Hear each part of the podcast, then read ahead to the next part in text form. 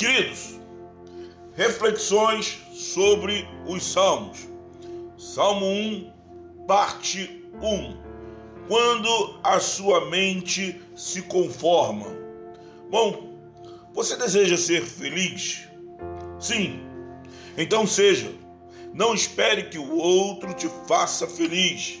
Esperar do outro uma posição é acreditar que para ser feliz dependo de alguém. Mentira isto. Antes que eu diga mais alguma coisa, repare que a mente de muitas pessoas está firmada no fato de que para ela ser feliz, o outro precisa torná-la feliz. Deixa Santo Agostinho te explicar uma coisa. Ele disse assim: os bons se fazem bons e os maus se fazem maus.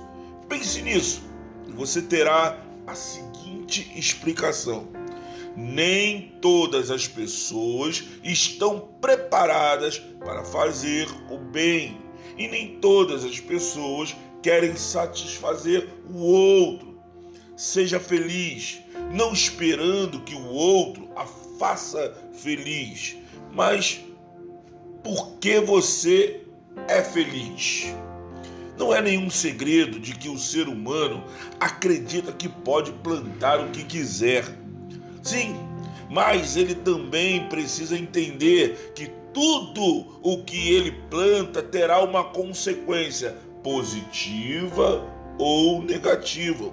Por isso a ideia de que de, do, do, do Salmo de número 1, aonde ele vai dizer Bem-aventurado é aquele que não anda no conselho do ímpio. Agora, espere um pouco.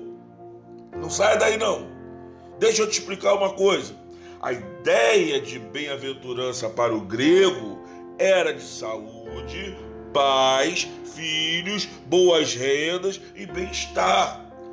A ideia de bem-aventurança para o judeu era de comunhão com Deus, ser disciplinado por Deus, há de ser educado por Deus. Está lá no Salmo 94, verso 12. É de ter Deus como auxílio, esperança. Por isso, o salmista diz: Quão feliz é a nação cujo Deus é o Senhor. Agora se liga: o caminho que muitos ímpios têm escolhido leva a destruição, pois os seus valores não se parecem em nada com os da bem-aventurança. Entretanto, é claro para todos nós que muitos preservam tudo isto, mas falham em outros pontos, o que não nos impede de ouvi-los, já que muitos têm conselhos que iremos levar para toda a nossa vida. O apóstolo Paulo, falando à igreja de Tessalonicenses, disse: Examinai tudo, retende o que é bom, retende o bem. 1 Tessalonicenses 5, 21. Conselho: não deixe que a religiosidade te impeça de receber conselhos bons de pessoas de caráter, só porque elas não professam a mesma fé que você. Quer ser ouvido? Então aprenda também a ouvir. Quer ser respeitado? Aprenda a respeitar o outro. Como diz o ditado popular, você não é o dono da verdade. Entendeu? No fundo, você sabe que não dá para receber tudo o que o outro fala, já que todos nós sabemos que o processo colocado pelo salmista é o mais fácil de ser seguido. Agora, se liga nestes paralelismos. O Salmo 1 é cheio de ritmo, mas é, ele não tem rima. Ó, os três paralelismos. Um, andar, deter e se assentar. Segundo paralelismo, conselho, caminho, roda. Terceiro, ímpio, pecadores, escarnecedores.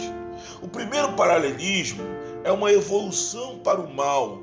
Ele não surge do nada, abruptamente. Primeiro, ele anda, caminha. Segundo, ele detém, é quando ele para e começa a pensar nas coisas.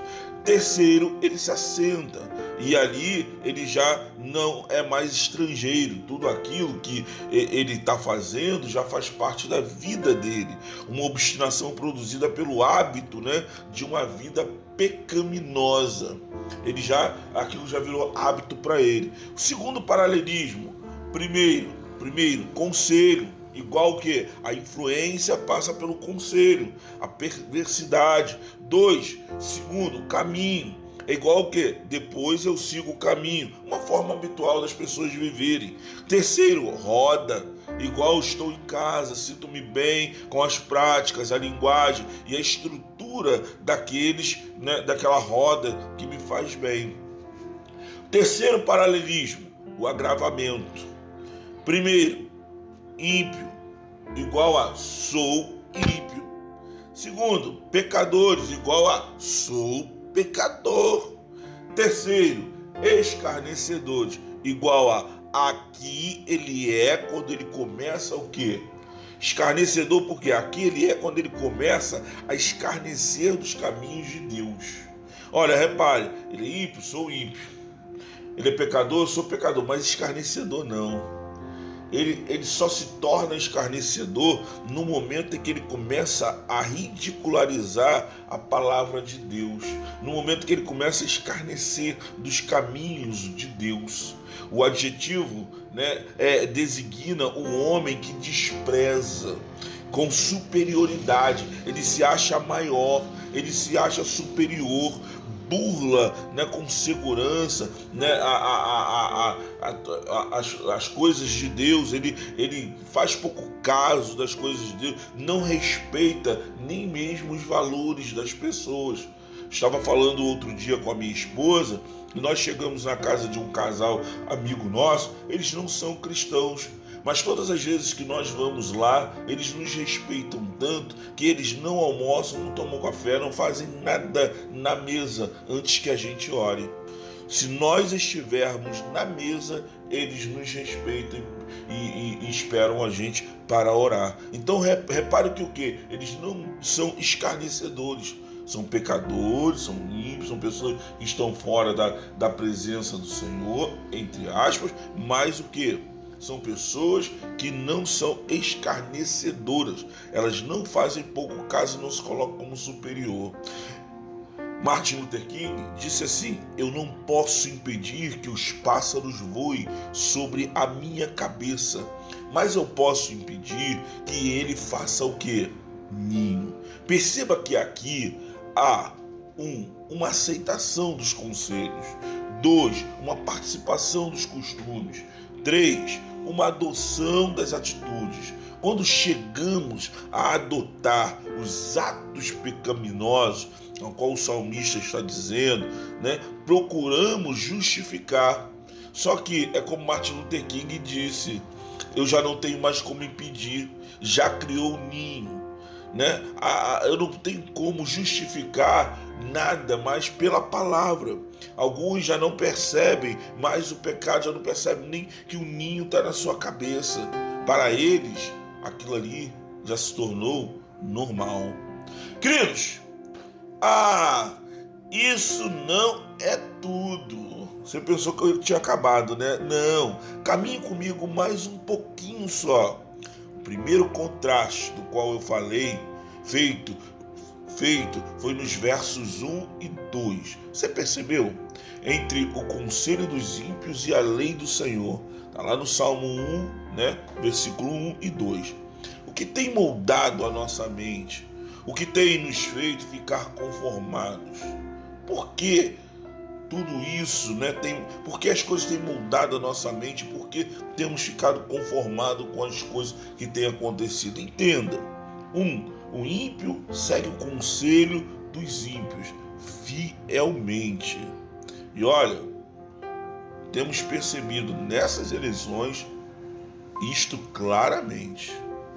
Me perdoe a minha colocação sobre eh, política, mas ela está sendo colocada claramente, o conselho do ímpio sendo fielmente seguido.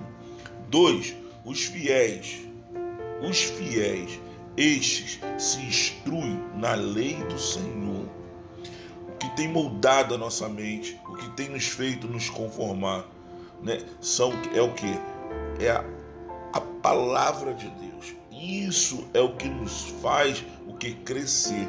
Mateus 5, 3 ao 16, Mateus capítulo 5, versos 3 ao 16, Jesus vai deixar bem claro as bem-aventuranças dele ali, onde ele começa o sermão da montanha. Quando Jesus começa o sermão da montanha ali, Jesus vai deixar bem claro o que deve moldar a nossa mente e o que deve nos fazer o que nos conformarmos. Mas olhe, não acabou. Estou quase acabando.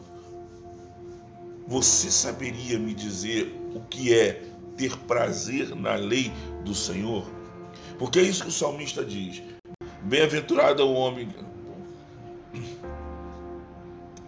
Bem-aventurado é o homem que não anda no conselho dos ímpios, nem se detém no caminho dos pecadores, nem se assenta na roda dos escarnecedores. Aí ele vai dizer assim: antes ele tem o seu prazer na lei do Senhor. Sabe o que, que o salmista está dizendo ali? Aqui ele, ao que ele está se referindo, ele está se referindo a toda a Escritura. O homem que tem prazer na lei do Senhor, ele tem prazer na Escritura, não simplesmente na lei de Moisés. Em outro lugar, o salmista diz assim: com efeito, os teus testemunhos são o meu prazer, ou seja, eles são os meus conselheiros. Salmo 119, versículo 24. Que coisa linda, né? Que coisa linda. Nós percebemos né, o salmista nos mostrando no Salmo 1 o quanto nós né, devemos permitir que a nossa mente seja moldada pelo Senhor. E as, porque só quando ela for moldada pelo Senhor, pela Sua palavra, pelos seus valores, por aquilo que Ele tem nos ensinado, é que nós andaremos é, é de forma fiel aquilo que Ele tem nos instruído, aquilo que Ele tem que nos ensinado, nos ensinado aonde? Nas Escrituras erramos ou andamos errantes, como Oséias diz, né? O meu povo se perde porque lhe falta conhecimento. Conhecimento de quê? Da palavra.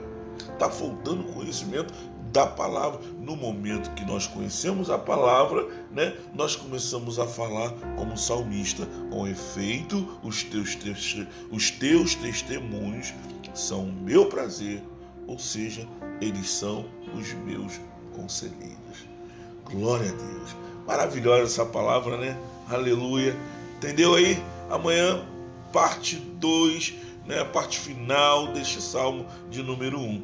Fique comigo, não perca, compartilhe, fale para outros, né? porque durante um bom tempo aí, pode botar aí uns quatro meses aí, nós estaremos falando né, sobre os salmos. Né? Nós vamos estar falando, trazendo sempre pela manhã uma reflexão, um estudo sobre os salmos. Deus vos abençoe, graça e paz. Até a próxima. Fui!